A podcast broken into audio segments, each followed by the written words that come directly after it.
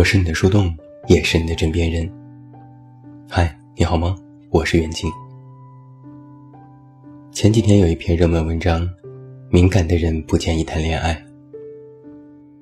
文章里先举了一个例子：一对情侣在微信里日常互致晚安。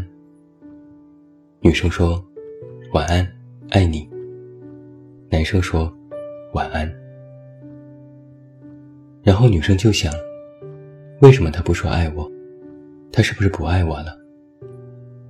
因为这件事，他纠结了一个晚上。然后文章话锋一转，就变成了如何和一个敏感的人谈恋爱。比如，对他坦诚相见，加班要写个请假条，花更多时间陪他，哪怕有约在先都要推掉。答应的事情要做到，要把所有事情都准备好。吵架了也不可以冷战，要一直哄到他开心为止。总之就是一切以女友为上，凡事以她为中心，体贴细心，无微不至。这很甜蜜。一个一百分的男友，可以照顾好一个敏感的女生。但在文章的热评里有这样一条评论。现实中，恐怕没有几个男生能做到这样的。我把文章发给多疑小姐看，多疑小姐也说：“其实有没有想过，如果一直是这样，男生也会感觉累呀？毕竟，没有谁会无时无刻照顾你敏感的心思。”多疑小姐说。和一个敏感的人在一起，整天猜来猜去，把对方也变得敏感了。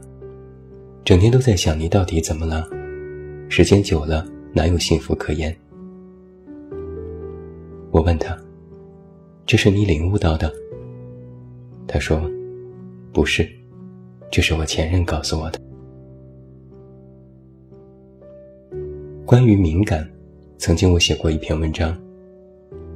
那个时候他就说过这样的话：“一个敏感的人，戏很足，伤很深。”多疑小姐这个称呼不是我起的，而是她的微博 ID。在很长一段时间里，她的微博昵称是“多疑小姐的多疑病好不了”。她曾和我说过自己的多疑病。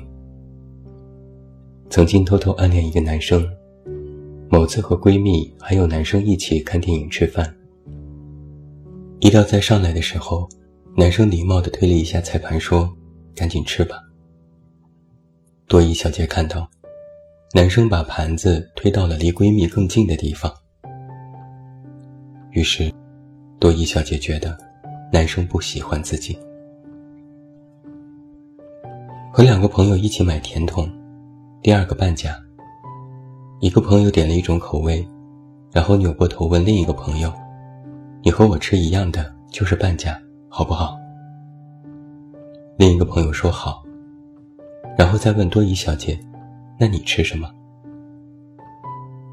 于是，多疑小姐觉得，在三个人的友谊里，自己是多余的。先认识了一个朋友。关系迅速升温，每天都在聊天。后来，多伊小姐发现，每次都是自己先去找朋友聊天。如果自己不主动，对方也不会找自己说话。她会给新朋友的每条朋友圈都点赞，但对方只是挑着点。有时发了朋友圈，很久都没有动静。于是，多伊小姐觉得。他们其实并不是朋友，在公司和同事相处小心翼翼，从不冒头，做事低调，也特别渴望能和同事打成一片，但总是打退堂鼓。某天穿了一件新衣服，同事上下打量了他一番，但没有说话，他就躲进卫生间，反反复复的照镜子。于是，多伊小姐觉得，明天绝对不能再穿这件衣服了。多依小姐总觉得别人不喜欢自己，又总觉得是自己想太多。多依小姐不是不知道自己的敏感，她说：“我就是有九曲十八弯的肠子，特别想改，但总是改不了。”对于一个敏感的人而言，每次的社交都像是一场考验。在某心理学公号的某篇文章里，曾经列举过六种高敏感症状，分别是。与人交往时，先预想最糟糕的局面，即便没有发生什么不好的事，下一次还是会做最坏的打算。在说话做事时，会特别在意别人的评价，过于察言观色，在意别人的某些或许不经意的小动作，比如表情、动作和眼神，总担心别人会拒绝自己、批评自己。或是不太喜欢自己，因为这些担心，经常会不愿意说出内心的真正想法，宁可委曲求全，甚至回避和别人打交道。当真的被批评和拒绝时，又往往接受不了，表面上装作没事，但内心的反应其实特别剧烈。敏感的人，心是摊开着的。随时在不受控的游荡。敏感的人不能屏蔽外界，他们会过多在意别人的一举一动，任何风吹草动都会引来内心的大波澜。他们也会过分联想，别人说了一句话，他们就会把这句话放在心里，在脑子里反复想这句话到底是什么语气，什么意思。是不是还有其他的意思？是不是还有言外之意？因为没有办法屏蔽外界的信息，只能主动或被动的全盘接受。再加上敏感，一直都在不停的处理和解读着这些信息，所以一个敏感的人活得很累。如果生活是一把双刃剑。别人把心藏好，谨防受伤；可敏感的人却把心放在了刀刃上，随时随地都有被伤的危险。对别人的反应过度担心，会让自己时刻处于神经高度紧张的状态。敏感的人也知道自己天生敏感，他们其实特别想对这个世界叫停，但又总是觉得。事事都与自己有关。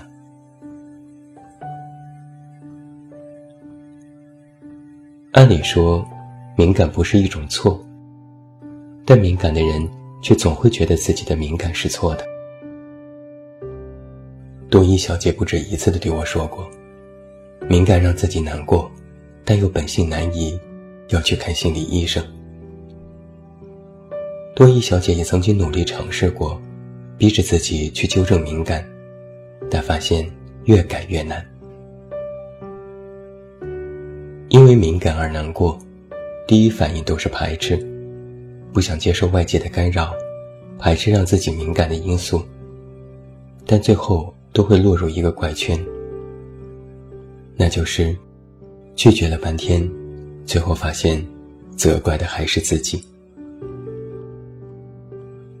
敏感的人会有一个心理潜意识是，感觉自己不被关注、不被认可、不被期待。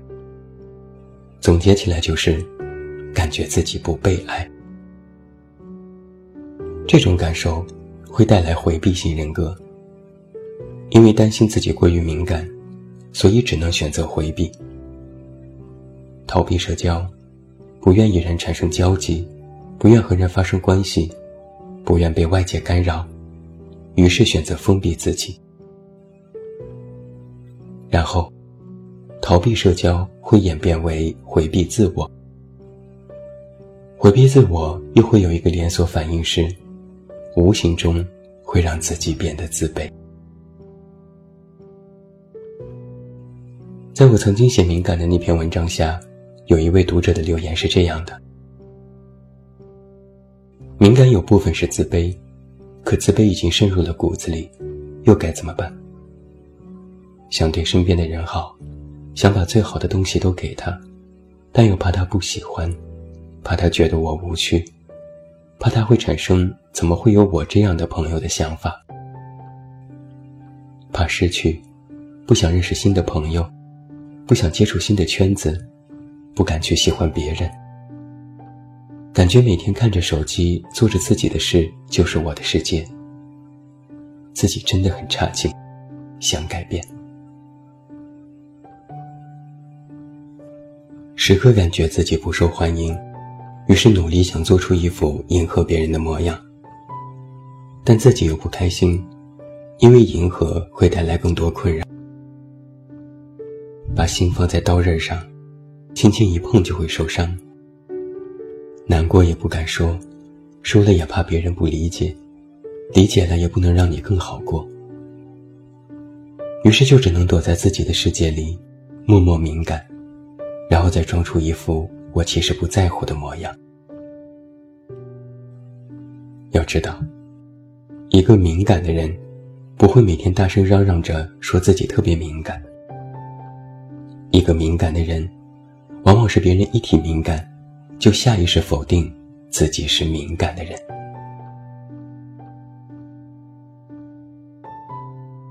我看到过这样的一句话，觉得特别好。敏感不是缺点，是礼物。一项研究大数据发现，有百分之七十的人内心都有非常敏感的地方。敏感并不是一个稀缺品，有太多人和自己一样，只是我们不知道而已。敏感存在于许多人的心中，只是个人的表现方式不同。如果非要提一个建议的话，敏感的人。最应该做的，是提高钝感力。尼采曾经这样说过：“不需要时刻敏感，迟钝有时即是美德。”钝感力这个词是日本作家渡边淳一发明的，他的解释是：迟钝的力量。要学会全面而从容的面对生活的挫折和伤痛。是赢得生活的手段和智慧。提高生活的钝感力，可以降低因敏感造成的伤害，避免自己的多疑。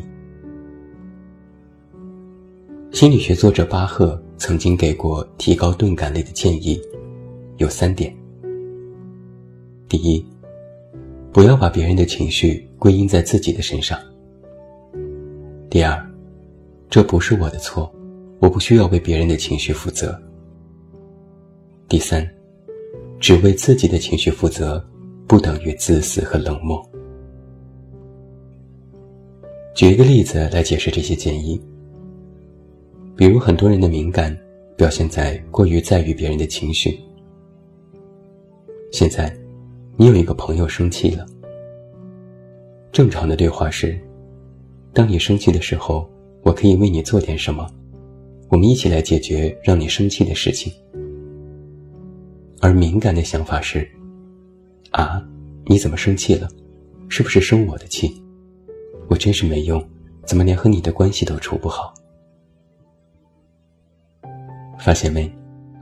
正常的关心、沟通、交流是双向且积极的，但敏感的关心，你以为你是在敏感，实际上。你的关心别人，是无形中攻击了自己。作家弗吉尼亚·沃尔夫曾经这样说过：“要面对人生，要永远直面人生，才能够知道它真正的含义。然后，不管人生是怎样的，都要去热爱它，然后才能放弃它。”其实我还想说，如果你真的没有办法和自己和解，起码不要把自己的敏感当成是一种错，也不要把自己当做异类。如果你实在真的做不到不敏感，其实，只要做到这一点，世界就不会太为难你。那就是自食其力。只要你能保证自己的衣食住行，哪怕敏感又如何？就算别人指手画脚，你都可以对没吃你家米。如果你有这份底气，付得起账单，撑得起生活，你的人生可完全由自己规划和定义。那么，敏不敏感的，其实也就不那么重要了。最后，祝你晚安，有一个好梦。不要忘记来到微信公号“这么远那么近”进行关注，每天晚上陪你入睡，等你到来。我是远近，我们明天再见。